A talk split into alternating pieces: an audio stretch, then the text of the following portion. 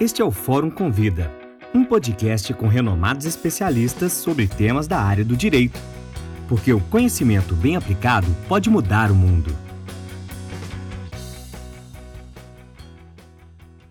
Olá, meus amigos! Hoje é mais um dia feliz, dia da gente começar um episódio novo do nosso podcast Fórum Convida. Eu sou Marcos Arab e, como sempre, estou aqui com meu amigo Marcos Catalã, recebendo pessoas que vão trazer para você uma ideia nova, uma perspectiva diferente. Vão convidar para você repensar temas cotidianos que nos desafiam. E para esse episódio, o tema é justamente repensar. Repensar o direito das sucessões, mais precisamente repensar o inventário. Catalã, meu caro, seja bem-vindo. Por favor, apresente o nosso convidado. Oi, pessoal. Bom dia, boa tarde, boa noite, boa madrugada. Bom treino para Alexandre Barbosa. Hoje a gente está em festa porque recebemos uh, um gênio. E, além de tudo, um ser humano maravilhoso, um amigo que mora nos nossos corações há décadas. É uma das poucas pessoas que conseguem transitar com facilidade pelo direito civil e pelo direito processual civil, sem se perder nos dois campos da dogmática jurídica. Rodrigo Mazei, mestre pela PUC de São Paulo, doutor pela FADISP e professor numa das melhores faculdades de direito que nós temos no Brasil, a Faculdade de Direito da UFS, em Vitória. Aliás, cidade encantadora que sempre nos recebe com braços abertos. Mas aí, que bom que você conseguiu encontrar um espaço na tua agenda para estar tá aqui junto com a gente. Bem-vindo. E já, de plano, eu deixo uma questão para a gente conversar. Quais são os principais desafios que você vê hoje nos inventários? Bom, então vamos começar então no começo. Bom dia, boa tarde, boa noite, boa madrugada. Grande treino para o Alê, né? Vamos aí, vamos, vamos começar aí com esse assunto. Também é um prazer estar aqui com essa dupla aqui de Marcos, dois grandes amigos, dois mamá, né? Estamos aqui e olha só, eu vou, vou começar, né, para gente esse, essa ideia até do esse título, né, tema, repensando o inventário. Eu vou fazer uma, um, um ponto que às vezes as pessoas não, não se dão conta. Veja, é, é importante olhar o inventário, o procedimento do inventário hoje, Código 2015, e olhar no Código 2000, no Código 1973. Olha por que esse detalhe é importante. Se eu observar o código atual, procedimento do inventário, hoje, nós estamos no Código 2015, né? nós estamos falando em 2023. A gente vai voltar, olha que loucura isso, hein? Para o Código 73, e nós vamos ter o quê? A mesma base procedimental. A mesma quantidade de artigos, inclusive, a mesma divisão é, de etapas do inventário. Veja como é que isso é, é maluco, e aí eu vou falar isso para os ouvintes, eu vou falar isso até com calma, porque isso vai chocar. É, eu não posso pensar no processo, no procedimento, sem pensar no direito material. Isso é uma coisa muito óbvia. E qual que era o direito material que era o combustível do inventário em 1973. Vamos lá? Casamento indissolúvel. Não existia sequer a união estável. O cônjuge, é, ele trabalhava com uma ideia que ele não era herdeiro. Ele só era herdeiro de forma acidental, se não tivesse descendentes ou ascendentes do falecido. Vamos seguir mais ainda para ficar mais. Qual que era o regime de bens? O regime de bens geral? Comunhão universal. Beleza? E quais que eram os herdeiros presumidos? Os descendentes legítimos. Olha só, eu tinha então uma ideia de uma célula familiar que ela não era, não tinha possibilidade de fragmentação, em que o inventário ele foi montado quase com a jurisdição voluntária que era dividir a meação do cônjuge sobrevivente, metade para o cônjuge sobrevivente, o que sobrava era dividido igualmente pelos descendentes do falecido. Sinceramente, ah, e um detalhe importante: em 1973 existia ou não existia também uma ideia de temor reverencial dos filhos para os pais. Em 73, isso era uma regra. Então, veja, o inventário ele trabalhava com uma ideia de uma, de uma simplicidade de direito material que era. Raramente você teria uma, uma grande discussão. E mais ainda, e esse também é um ponto que eu queria chamar a atenção de vocês, as pessoas elas morriam novas. Você sabe qual que era a expectativa de vida em 1973? Eu falo isso numa, numa publicação, num texto que eu escrevi. Em 1973, as pessoas morriam no Brasil, expectativa de vida, com menos de 54 anos. O que significa dizer? As pessoas morriam numa fase produtiva, ou seja, deixando patrimônio. Qual que é a realidade que nós temos hoje? O casamento ele é indissolúvel? Não, de hipótese nenhuma. Nós temos vários arranjos.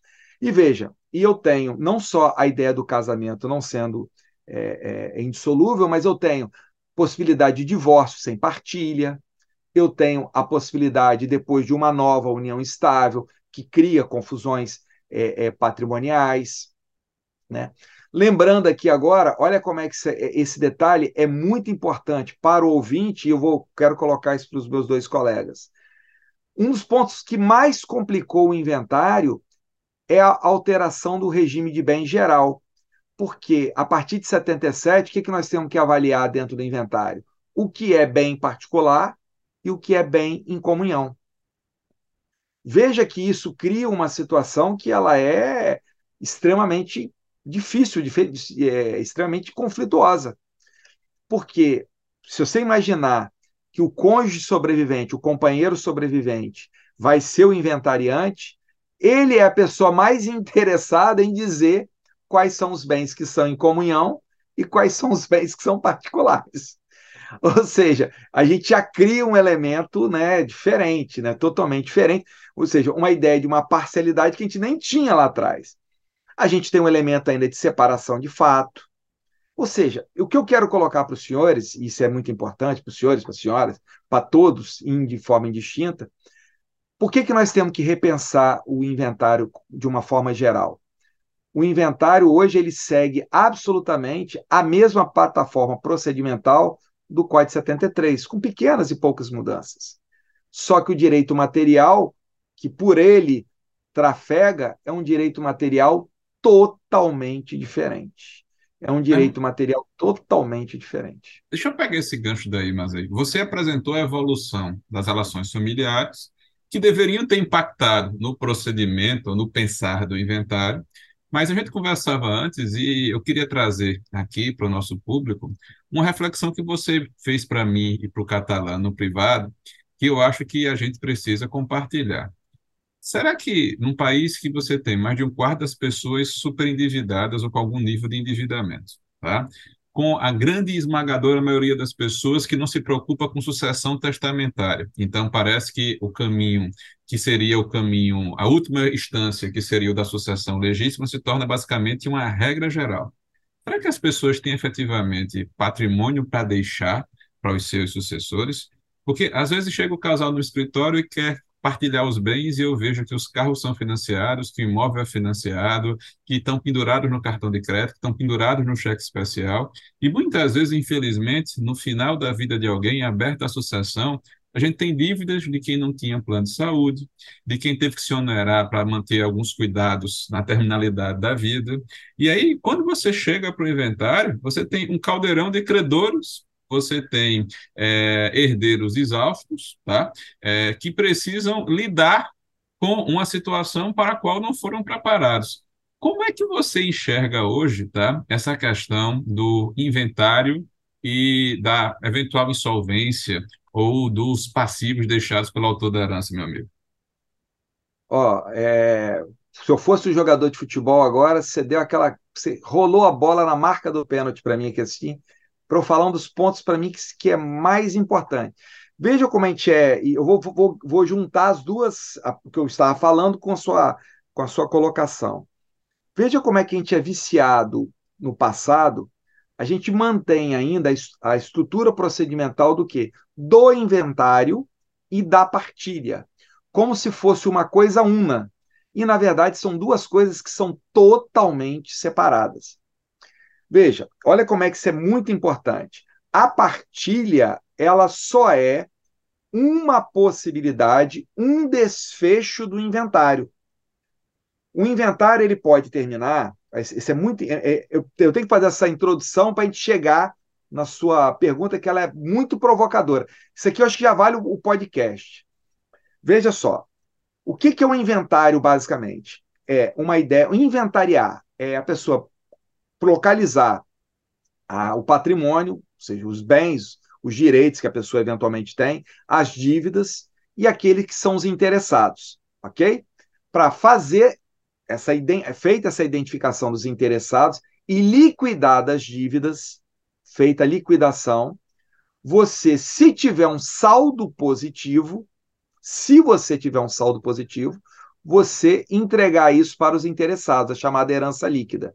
Isso que eu estou falando, se vocês olharem lá o artigo 1796 do Código Civil, ele fala: o inventário será instaurado para liquidação da herança e, se for o caso, é, efetuar uma partilha. Quando é que eu tenho, então, o desfecho positivo do inventário?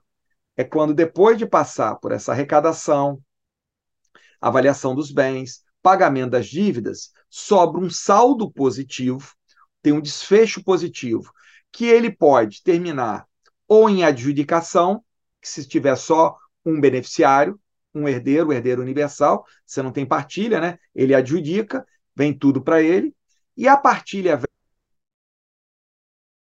em regra mais de um herdeiro, ok? Você faz a partilha.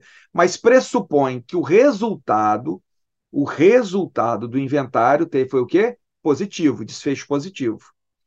Mas veja que eu tenho, posso ter dois outros resultados. Eu posso ter o desfecho zero. O que, que é o desfecho zero? É a pessoa não ter patrimônio, não ter direitos, não tem nada, mas também não tem dívida. Qual que é o desfecho? Zero. Eu não tenho partilha nem adjudicação.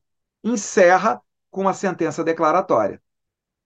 E eu posso ter também, aliás, posso fazer uma brincadeira aqui, as pessoas confundem inventário negativo, ok? Que não é, isso é uma outra coisa. Inventário negativo quer dizer inventário com desfecho zero, tá? Inventário negativo propriamente dito é um inventário com desfecho negativo. O que, que significa dizer? É quando você tem a insolvência. Você tem mais dívidas do que patrimônio. E isso é uma realidade hoje. E se vocês observarem, foi no nosso bate-papo aqui antes, quando estava pegando água, no Código de Processo Civil só tem um dispositivo que cogita isso. É o artigo 618, inciso 8. Porque uma das incumbências do inventariante é se ele verificar esse estado de insolvência na fase do inventário, na fase do inventário, ou seja, que tem mais dívida do que patrimônio, ele tem que requerer o quê? ele tem legitimação para requerer insolvência. Beleza? Então, quais são os desfechos que nós temos? Desfecho positivo, herança líquida. Liquidou, sobrou um saldo. Eu vou ter adjudicação se for só um interessado. Se eu tiver mais de um interessado, esse saldo positivo ele é dividido, é distribuído em partilha. Desfecho zero, não tem patrimônio, nem tem é, dívida, desfecho zero. Aliás, o desfecho zero pode acontecer também em outra situação, quando o patrimônio ele só é suficiente para pagar a dívida. Pagou a dívida, não sobrou nada, desfecho zero também. Ok? Não tem partilha, não tem adjudicação. E o terceiro desfecho, que é o desfecho negativo, que é a configuração de uma insolvência no resultado do inventário. Mais dívida do que patrimônio. Beleza? Colocaliz... Todo mundo localizado? Olha como é que sua pergunta, Marcos. Eu, eu quero é... morrer assim, mas eu quero é, morrer é, assim, devendo. É, não, a, a, a, ideia, a ideia, ela é basicamente essa. Olha como é que o que essa pergunta, ela tem tudo a ver com o que eu falei antes. Em 73, as pessoas morriam ou não morriam mais jovens? Morriam. E elas morriam então fazendo o quê? Olha que interessante. Elas morriam ou não morriam no momento produtivo? Produtivo. Em 73, a gente vivia a sociedade de consumo na plenitude? Não. Em 73, nós vivíamos o quê? Uma ideia dos bens, dos bens duráveis.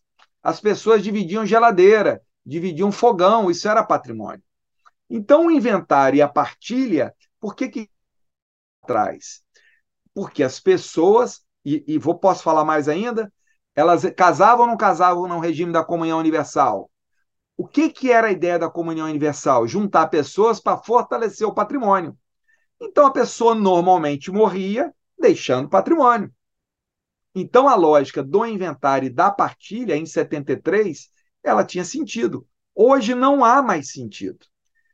Por quê? Vejam, com a com essa ideia de uma expectativa de vida maior, o que, que acaba acontecendo, como o próprio Catalã falou? As pessoas, elas, o ciclo produtivo se encerra e elas passam a utilizar o quê? O próprio patrimônio para o que para se manter. Então, ao consumo do patrimônio. Veja, dentro desse contexto, a gente vive também dentro de uma sociedade de consumo. E, gente, não vamos ser, com todo respeito, não vamos ser ingênuos. A sociedade de consumo Estou falando de sociedade de consumo, o que, é que os ingênuos estão pensando? Viagens, né? vinhos, sapatos, é, glamour. A sociedade de consumo, um dos itens mais importantes da sociedade de consumo hoje é a saúde. Tanto é que os aposentados, qual que é um dos grandes problemas do superendividamento nos aposentados? Remédio, despesa médica, né? Então vejam. Então, eu vou chamar de cuidados assistenciais, Mazei, tá certo? E é, eu pensei que você, eu pensei que você ia falar desse cachecol que o catalã está usando quando você começou a falar de sociedade e consumo. Os ouvintes não estão ouvindo, mas eu garanto que esse cachecol deve ser bilíngue. Ele com certeza não fala português. Olha, olha, esse esse esse cachecol aí, eu vou falar o seguinte: se tiver dois desse dois desse cachecol, é, tem que tomar cuidado, porque pode passar parte da disponível na, na hora da herança, tá? Dada o preço desse cachecol. Bom, mas dentro desse esse contexto, olha como é que eu falar, e, e veja, olha como é que é legal a sua pergunta, esse bate-papo. Em um momento em que a gente está falando, tá falando sobre superendividamento, ok? Que, que é, uma, é, é uma das bolas, né? Da, como que eu posso ir pensar num inventário sem acoplar a ideia do superendividamento. Porque a pessoa superendividada morre também. Quer dizer, pelo fato dele morrer, eu não vou ter um tratamento semelhante? Olha como é que isso é legal. Então, então o que, que a gente tem que pensar? A gente tem que pensar no inventário hoje dentro da nossa realidade. Eu não consigo trabalhar um inventário, na minha concepção hoje, sem pensar a realidade atual. Tanto que eu proponho, em trabalhos que eu tenho feito, é, a acoplar as regras de superendividamento ao inventário. Para mim, as técnicas do superendividamento aplica-se, aplica ao seu inventário. Posso falar mais ainda para vocês? Vamos falar assim, esse cara é meio malucão? Existe muita diferença entre a falência e o inventário?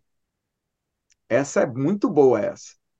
Na prática, é prática é, é, são muito parecidos. O que, que acontece com a falência? Decretou a falência, entre aspas, a morte da empresa, você tem o quê? Junta todo o patrimônio, todo o patrimônio vai ser arrecadado, vira uma coisa indivisível, vai ser avaliado. Nós vamos listar os interessados para o quê? Para tentar fazer a distribuição na melhor forma possível para os interessados, que no caso são os credores, observando preferências. Perfeito? E para isso temos que não temos que nomear um administrador judicial. Beleza. Como é que é o inventário? Saizine, uma massa indisponível, que é tratada como imóvel, que vai ter que ser o quê? Arrecadada e avaliada. Que nós vamos ter que convocar os interessados. Eu ia passar para o vai... Eu ia passar para o Catalã fazer uma pergunta, mas é, o momento é muito bom para eu não perguntar isso para você. Veja só, Catalã, a gente às vezes durante o inventário é procurado por herdeiros, o Mazei está acostumado a isso também, e com a seguinte situação: olha, eu preciso sobreviver. Ou então a viúva que sobrevivente está precisando de acesso aos bens. E como o, regime de bens era um regime de comunhão e os bens estão em condomínio e ela não consegue dispor daquilo, aí, mas o que, é que acontece? Se começa, abre aspas, a sangrar o espólio, se começa a retirar bens específicos, por motivos justificáveis, pode ser uma cirurgia, pode ser um tratamento, etc. Mas aí você acaba muitas vezes comprometendo o fim da demanda, que é justamente é, você é, zerar as pendências e você garantir a sucessão dos bens. Tá? Agora, é, o nosso amigo, o nosso amigo Fashion aqui, o professor Catalã, tem uma pergunta para você, para a gente focar em mais um aspecto que eu queria te ouvir. Catalã, meu cara. Mas, ei, há, há alguns anos, quando se regulamentou a questão de separações, divórcios e inventários na seara extrajudicial, é, me ocorreu que, preenchidos os pressupostos objetivos exigidos pela lei, partes capazes, uma discussão que poderia ser, ser, ser posta em outros termos hoje, depois do advento do EPD, mas enfim, partes capazes, um advogado que acompanhasse, comum acordo, isso poderia ser feito na seara extrajudicial. A meu ver, ah, tornando, ah, fechando a porta do judiciário. Queria te ouvir falar um pouquinho sobre essa percepção, se ela faz algum sentido hoje, em termos teóricos e especialmente em termos práticos, e para além disso, quais seriam as principais vantagens e desvantagens dos inventários na seara extrajudicial? A pergunta também, e é ótima também, que entra toda nessa, nessa ideia de conexão. Porque olha também como é que isso é bacana. O inventário extrajudicial, ele parte também não parte de uma premissa de que tem saldo. É, é, veja, é, é o inventário extrajudicial também já foi criado imaginando que tem saldo. E aí, olha só, eu conversei isso com o Catalã muito tempo atrás, isso aí foi um texto do Catalã, se não, se não é de 2007, foi logo quando veio a, a, a, alteração, quando ressurgiu o inventário extrajudicial no Brasil, porque é um ressurgimento, tá? Porque nos códigos estaduais é, já existia inventário extrajudicial. O Código 39, né, o Código de Processo 39, que quando ele reagrupou o, a matéria processual né, e a matéria de direito civil, também na, na época, posteriormente, é, na parte de inventário, é, ele acabou com isso, só para deixar esse detalhe bem importante, tá? Não, é um, não foi uma novidade de 2007, não, isso já tinha lá atrás. O Espírito Santo já tinha, outros estados já tinham, foi uma opção que tinha. Beleza. Só que isso também era uma outra realidade, é a ideia de que há patrimônio. Quais, então, quando o Catalã escreveu isso, qual foi a presunção que o Catalã colocou? Falou, pô, então eu estou criando algo que de fato vai ser ágil. Então não, não haveria interesse qual o interesse que eu teria de ter uma via judicial, perfeito? De eu ter uma via judicial, se eu tenho a via extrajudicial. E olha como é que as coisas mudam, né? Como é que a gente não pode afirmar isso de tudo de forma peremptória. Hoje, o arrolamento sumário, que é muito parecido com o inventário extrajudicial, em boa parte dos estados, ele é mais barato e muito mais rápido do que um inventário extrajudicial. E um dos elementos, então veja, não só o, o problema de custo, né? O, do, o alto custo de uma, dos inventários extrajudiciais não são baratos. E veja também, aí fazendo uma crítica, o CPC sequer reproduz uma regra que tinha quando foi criado o inventário extrajudicial quanto à assistência judiciária, ou seja, assistência gratuita do inventário extrajudicial. Então, o inventário extrajudicial hoje é uma coisa de rico, Veja também que isso é muito importante. Então, olha como é que esse detalhe, o arrolamento. E hoje a gente tem o, o inventário extrajudicial, a gente tem a presença da fazenda. E a fazenda, é, como não há um, um, uma legislação específica sobre isso, a fazenda ela é extremamente lenta, ineficiente e não visa o próprio interesse maior do inventário. Ela quer uma visão fiscal. Então, o arrolamento sumário, o arrolamento sumário, ele passou, olha como é que é interessante, ele é uma figura importantíssima hoje, especialmente por uma no artigo 659, nos seus parágrafos, tranquilo, isso no Superior Tribunal de Justiça decidiu em recurso com afetação, que não é necessário nem o pagamento do imposto para você ter a partilha.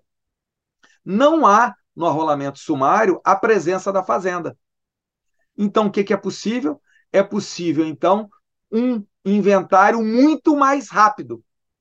Então, o arrolamento sumário hoje, ele é um inventário muito mais rápido, muito mais barato do que o inventário extrajudicial. Então, veja, o catalã, na época, ele projetou algo que a realidade, na verdade, acabou não, é, trans, é, como é diz, não ocorrendo na, na prática.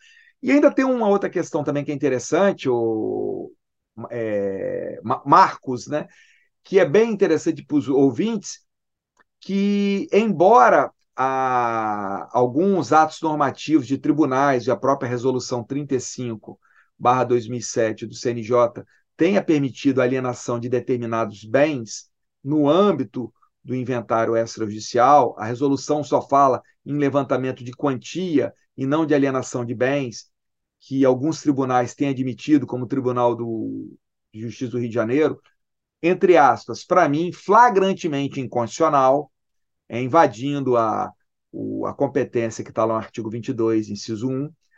Uma das grandes vantagens do arrolamento sumário também é que você pode pedir para o juiz, isso o inventário extrajudicial, pelo menos na modulação clássica, não permite, que você pode pedir para o juiz a venda de, a, a venda de bens móveis e imóveis para o pagamento de tributos. Isso é uma vantagem. Porque, como eu falei, o inventário extrajudicial virou algo de rico. As pessoas têm que pegar com o recurso próprio e pagar não só os emolumentos, não só os emolumentos, mas também os impostos com recursos próprios. A resolução 35/2007 do CNJ tudo bem, de novo, exorbitando o artigo 22 né, da Constituição, inciso 1, mas tem permitido que se utilize os, o dinheiro que se encontra depositado em conta. Mas isso não é alienação de bem móvel e de bem imóvel. O que continua mantendo o inventário extrajudicial como um inventário sitiado para os ricos, o que não me parece uma boa situação. Estou de acordo, meu caro. E tem uma coisa que me incomoda muito, é a falta de, de aplicação dentro da realidade dos inventários de princípios de cooperação que a gente tem no processo, tá? De exigências de boa-fé, de flexibilização, por exemplo, de calendarização, de negócios processuais aplicáveis a um inventário. E aí, veja, o que é que acaba acontecendo? Numa ordem preferencial de inventariante, você coloca o cônjuge, o companheiro, e aí, como a gente está vivendo mais, são pessoas que estão já é, na faixa da prioridade e são pessoas idosas, que muitas vezes têm dificuldade de realizar atividades próprias do inventariante, de fazer prestação de contas, de regularizar situações, situações em órgãos públicos, enfim, de lidar com a burocracia que vem é normalmente atrelada, sobretudo quando o autor da herança, quando o finado, não era uma pessoa preocupada em deixar regularizado os seus pertences, o seu acervo de bens. Eu queria te ouvir sobre a figura do inventariante. Se o tema da nossa conversa é repensando o inventário, tá? O que é que o Rodrigo Mazei pensa em relação ao encargo de inventariante e como ele poderia ser repensado nos dias de hoje? Ó, e você vê todas as perguntas, elas são conectadas, são absolutamente conectadas. É, em 73, tinha algum problema? É, era óbvio ou não era óbvio, até meio óbvio, que naquela ordem lá que a gente tem lá hoje, do, do atual 617, por exemplo, o cônjuge sobrevivente. Por que, que ele era um inventariante? Veja, não haveria problema nenhum, porque na verdade ele ia receber ameação, ele já estava, né, o regime da comunhão universal, ele estava na composse de tudo, ele era coproprietário de tudo, e a outra parte ia ficar por quê? em tese, os casos comuns para os descendentes, que era descendente comum, os filhos legítimos. Então, pô, qual a, a, dificuldade? E de um modo geral, lembra, lembra a questão da expectativa de vida que eu falei? Expectativa de vida, a pessoa era inventariante com força ainda. E mais, o nível de complexidade das relações também eram menores. Vou fazer uma, vou falar um negócio agora para os ouvintes aqui, ó, nós três aqui, nós três fazemos partes hoje de pessoas jurídicas o mundo da pejotização é uma realidade. A complexidade das relações, ela é, ela está aí. Então, o que, que significa dizer? É muito ingênuo eu pensar hoje que o cônjuge sobrevivente, aquela ordem que eu tenho lá, ela atende. O que eu necessito, veja, olha como é que é importante. Lembra que eu falei que a falência, o inventário é muito parecido com a falência? Qual que foi uma das grandes sacadas que a gente tem hoje? Na lei de falência, é, o administrador é, judicial ele tem que ser uma pessoa, além de imparcial, ele necessita ter o quê? Capacidade técnica. Isso também tem que se aplicar no inventário. O inventariante ele tem que demonstrar não só que ele está numa posição, né, que ele não está numa posição de conflito de interesse. É, isso é um problema do inventário. O conflito de interesse do inventariante, ele não pode administrar não só bens que lhe pertencem, né, por exemplo, a mas bens que pertencem aos demais. Mas ele tem que ter capacidade. Então, eu faço muitas importações da lei de falência para o inventário por serem semelhantes. E eu peço desculpa se tem algum ouvinte que já ouviu esse exemplo, porque eu sempre falo sobre esse exemplo. Que ele é muito pitoresco, ele é muito claro. Eu peguei um caso em que a cônjuge sobrevivente tinha 96 anos. Ok? Em que ela não administrava mais o patrimônio dela. Quem administrava era o filho dela mais novo, que através de mandato.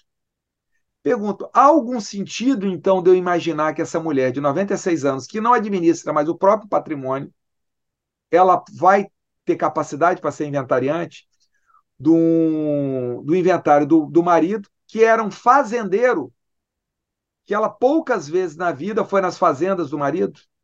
Não há a mínima possibilidade. Então, a gente tem que repensar, na minha concepção, a nomeação do inventariante, ela, e eu vou falar algo aqui para mim que é, é um dos pontos mais importantes do inventário. Nós temos que pensar uma nomeação e utilizar de várias técnicas que a gente pode ter nesse sentido. A nomeação do inventariante, ela tem que ser uma nomeação pacificadora.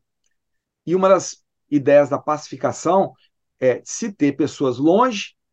Primeiro, primeiro ponto, vou colocar assim: é, o juiz só deve interferir na nomeação. Olha como é que isso é interessante o, Marcos falou aí sobre o negócio jurídico processual, se as partes por ela, elas próprias não nomearem o inventariante. Essa é a primeira pergunta que o juiz vai fazer. Vocês têm alguém que vocês desejam que seja nomeado inventariante? Não, não temos. Nós vamos disputar. Então, quais são os candidatos? E a partir desses candidatos, ele poder analisar quais que estão mais longe da zona de conflito, ok? Que tem mais capacidade, porque a partir disso e aí é um texto que eu escrevi lá com o professor Pablo Stouze, mais longamente, veja que seria possível a nomeação plurima, porque às vezes você tem blocos, você tem grupos de conflitos no inventário, mas você tem pessoas dos dois grupos que se comunicam. Então você pode ter uma nomeação plurima para representar o, o, o, o próprio inventário. Tem uma outra figura também que é muito interessante, que na tutela que a gente admite, que é o protutor. Quem é o protutor? O fiscal do tutor. Por que não importar essa figura para o inventário? Ou seja, você tem um inventariante, o juiz fala, o juiz fala, olha, tudo bem, eu vou nomear aqui fulano de tal como inventariante, mas eu vou nomear juntamente o que é um protutor, um fiscal da minha confiança, com capacidade técnica, para poder ver o trabalho do inventariante.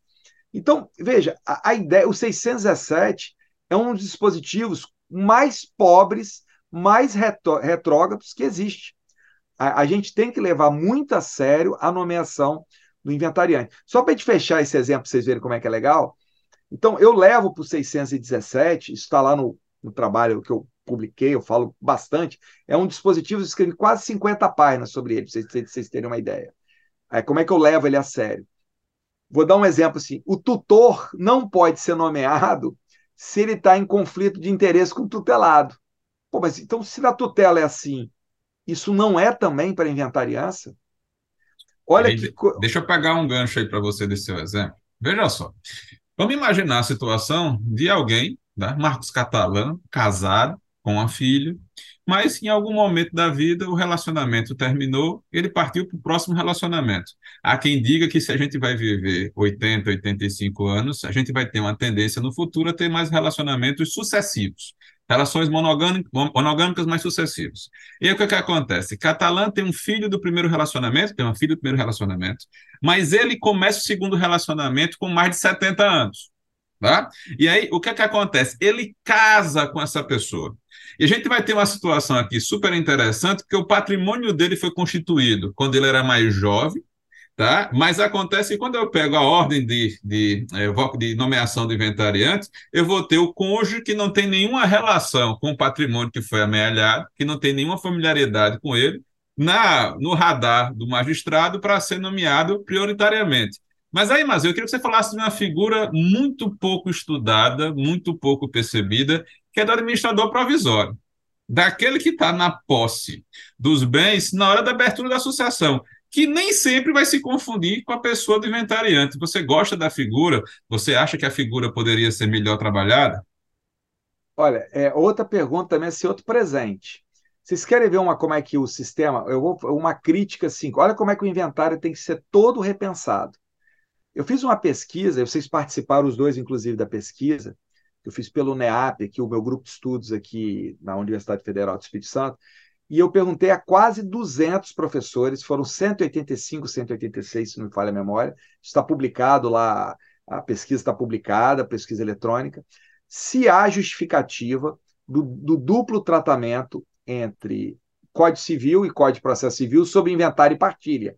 Porque hoje o tema é tratado tanto pelo Código Civil, não estou falando de direito das sucessões, não. Estou falando especificamente inventário e partilha, é tratado tanto pelo Código de Processo quanto pelo Código Civil. Tem um trecho do Código Civil específico sobre inventário e partilha. Perfeito? Vocês querem ver como é que você é maluco? E a maioria da resposta foi o quê? Não, o pessoal se atentou na pesquisa que não tem sentido desse fracionamento. Vocês querem que eu dê um exemplo claro de que esse fracionamento ele é ruim? O administrador provisório ele é tratado simultaneamente no Código de Processo e no Código Civil sem comunicação. Isso. Ele está no 613 e no 614 do Código de Processo Civil e no 1797 do Código Civil. Tem um projeto de lei que está agora em curso, para vocês terem ideia, que é mudar o 1797 do Código Civil sem se comunicar com 613 e 614. Não tem sentido nenhum, com todo respeito.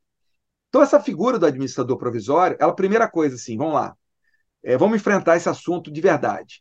Ele tinha que ser reunido e, ser, se, e, e se tratar a matéria de forma é, realista, não da, da forma que está lá.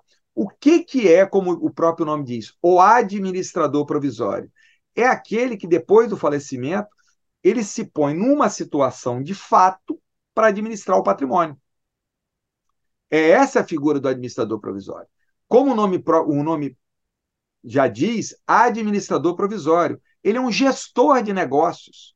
Ele é simplesmente um gestor de negócios de trabalho, de labor é, limitado. E a principal incumbência dele, olha como é que esse assunto é legal, Marcos, é. Olha, olha qual que é a principal incumbência do administrador provisório. Está lá no 615. É a instauração no inventário. Então, o que, que ele tem que fazer? O administrador provisório, ele administra como gestor de negócio por um período máximo, segundo a lei, de dois meses, ok? E ele tem que instaurar o inventário. E veja, e como todo gestor de negócio, ele está sujeito ao que? A prestação de contas.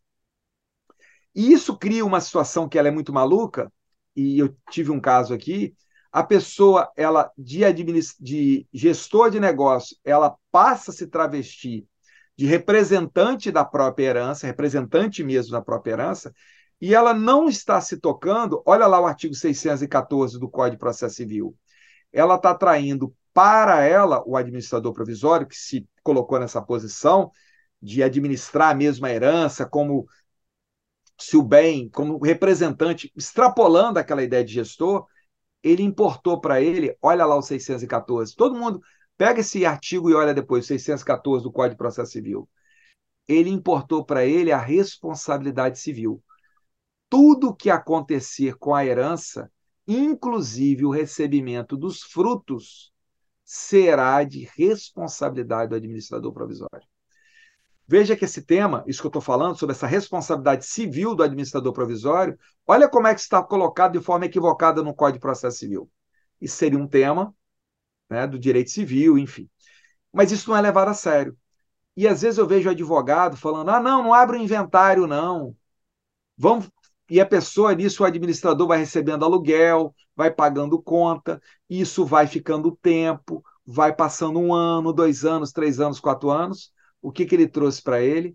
Essa responsabilidade civil. Então, uma das a pergunta é muito boa. O inventário ele não é levado a sério. Outra prova que o inventário não é levado a sério, porque aquele que se coloca como administrador provisório não se dá conta da sua responsabilidade civil, que está no 614, e da sua principal incumbência, que é a abertura do inventário. Olha como é que isso é interessante. Então, eu tenho um caso aqui, eu fiz um parecer, só para vocês terem uma ideia, sabe quanto que se apurou de que o administrador provisório ele foi recebendo de aluguel, pagando conta, fazendo tudo da cabeça dele? Você sabe quanto que ele foi condenado aqui num caso? Fiz um parecer, né, para se haveria desse, nesse caso. Era uma herança de aproximadamente, uma herança, vamos botar assim, valores líquidos, de aproximadamente 10 milhões, tá? Você sabe qual que foi a, a apuração de responsabilidade entre frutos e a deteriora, deterioração de bens que ele permitiu? Sabe quanto que ele foi condenado? 4 milhões e 200. Ou seja, veja, uma má compreensão é muito maior do que o quinhão dele como herdeiro, que é uma má compreensão da administração provisória. Quando eu escrevi esse texto sobre, administração, sobre administrador provisório, também é um texto longo, o que, que eu notei? Não há na doutrina trabalhos de fôlego sobre esse assunto. Fica até uma dica aí para quem está assistindo, que é da área, tal, seria um excepcional, uma excepcional contribuição, um trabalho que conjugasse o Código Civil com o Código de Processo Civil, dando a essa figura a importância que tem, que é do administrador provisório. E nessa ideia de repensar, Catalã, não sei se você concorda comigo, a gente podia conversar aqui sobre a gestão dos bens do esporte. Por exemplo, hoje a gestão de bens digitais, às vezes alguns ativos valorizam mais depois da morte do autor da herança do que enquanto ele está vivo. A gente podia falar aqui sobre qual é a competência do juízo do, do inventário em relação ao que se chama vias ordinárias, o que deve ser decidido dentro do, do inventário, o que vai ser decidido em outras, em outras competências. A gente podia discutir a relação do fisco e da avaliação dos bens, ou do dissenso entre os herdeiros em relação, em, é, em relação à avaliação dos bens. Mas, meus amigos, infelizmente o tempo é cruel com a gente. E a gente chega ao fim desse episódio tendo a certeza que vamos ter que convidar o Mazei de novo, Catalo, para poder a gente seguir nessa conversa e chamar a atenção de que esses processos não comportam mais amadorismo. Você precisa lidar com essas ações buscando uma pessoa que tenha competência e que possa oferecer, dentre as oportunidades do sistema, aquela mais adequada para o interesse tá, do cônjuge que sobreviveu, dos herdeiros, das pessoas que estão envolvidas em relação àquela situação eu vou me despedir por aqui, tá? É, vou pedir para o Catalã é, agradecer ao nosso, ao nosso convidado e no final a gente devolve a palavra para o Mazei para as considerações finais dele. Catalã, com você. Eu, eu também acho, Xará, que a gente vai ter que convidar o Mazei para voltar pelo menos umas duas ou três vezes e quem sabe a gente não se reúne numa das belíssimas adegas que ele possui, lá, lá, em Vitória, no Espírito Santo. Abrimos é, algumas boas garrafas dos vinhos cultivados e dos cuidados por Mazei para a gente levar essa conversa adiante. Aliás, Mazei, se você topar, a gente faz isso assim na semana que vem, não tem problema, tá? É, porque, pessoal, vocês não têm noção da adega do Mazei, vale muito a pena, tá? Vale a pena comprar passagem assim de hoje para segunda-feira, tá? A gente está aqui gravando numa quinta para poder fazer uma visita para esse cara que é sensacional, poder dar um grande abraço nele. Eu notei aqui mil perguntas. É, Cronos é um deus muito cruel. Vai ter que ficar mesmo para uma próxima oportunidade. Pessoal, obrigado pela audiência. Mas ei, obrigado pela presença. Ó, eu que agradeço aqui. É, vamos marcar um próximo, vamos fazer um podcast com vinho. Aí, ó. Aí, né, vai ser mais, né? Enfim, esse assunto tem muita coisa para a gente poder discutir. E o que eu acho que o, o que é o bacana desse assunto? Ele não é um assunto só técnico ele é um assunto que a gente acaba fazendo reflexões. É, fechando aqui, vocês vão ver que o direito das sucessões, né, o, o, inventário, é uma coisa tão complexa e vai envolver tanta, tanto, envolve tantos assuntos. É, a gente chegou a discutir isso na época da pandemia e tal, se recolheu. Daqui a pouco a gente vai vamos começar a trabalhar com institutos, como, por exemplo, a questão lá que chamava é, da hipoteca, né? aquela hipoteca é, usufrutuária, né? hipoteca inversa, que era uma ideia de, de a pessoa dar o patrimônio para poder ser mantido. E eu vou fazer uma, uma brincadeira aqui com vocês. Olha só como é que o direito muda. A gente tem uma ideia do condomínio, né, do inventário, pensando em condomínio. Poxa, por que não trabalhar? E olha como é que, só para fechar isso aqui, para deixar a cabeça pensando. Eu fiz agora, terminei um inventário, a casa de praia ela ficou em condomínio. Só que ela não ficou no condomínio é, é, original. Ela ficou o quê? Em multipropriedade, porque todo mundo quer usar a casa de praia. Então, essa sim, a gente tem que levar a realidade do direito material de hoje para o inventário. Por isso que o, o, o Marcos foi muito feliz. Hoje o inventário, com todo respeito, ele não é para amador. Não é para amador. Perfeito, então, agradeço que foi, foi massa. Ale, espero que você tenha queimado aí bastante, bastante calorias. Aí, tá? Então, ó, espero aí que tenha muita caloria. E aí, ó, me despeço com todos aqui, ó. Como, como eu comecei, ó, um bom dia, uma boa tarde, uma boa noite, uma boa madrugada. Um beijo no coração de todos e todas. Valeu. É isso, meu cara. Sensacional. Obrigado. Esse é mais um Fórum Convida. Até a próxima, pessoal. Tchau. Este foi o Fórum Convida. Ative as notificações para acompanhar os próximos episódios. Realização: Editora Fórum.